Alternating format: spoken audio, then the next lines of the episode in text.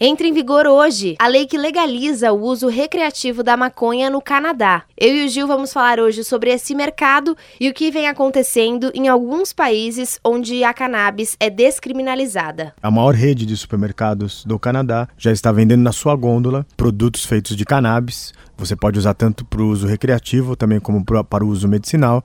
E aí você compra como se fosse uma latinha de refrigerante ou é, um saquinho de arroz, não importa porque na verdade, muito mais do que apenas a legalização, é que os dados nos indicam que até 2021 esse mercado será de 20 bilhões no mundo todo.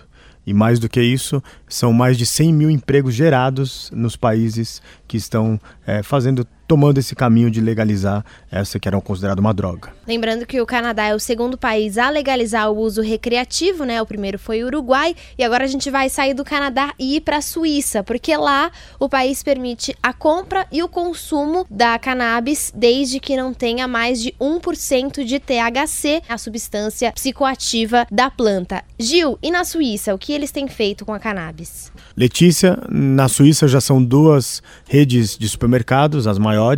Elas vendem como se fosse realmente um cigarro e as pessoas podem comprar sem nenhum tipo de não precisa de prescrição, de nenhuma autorização, é compra como se fosse uma ida simples ao supermercado.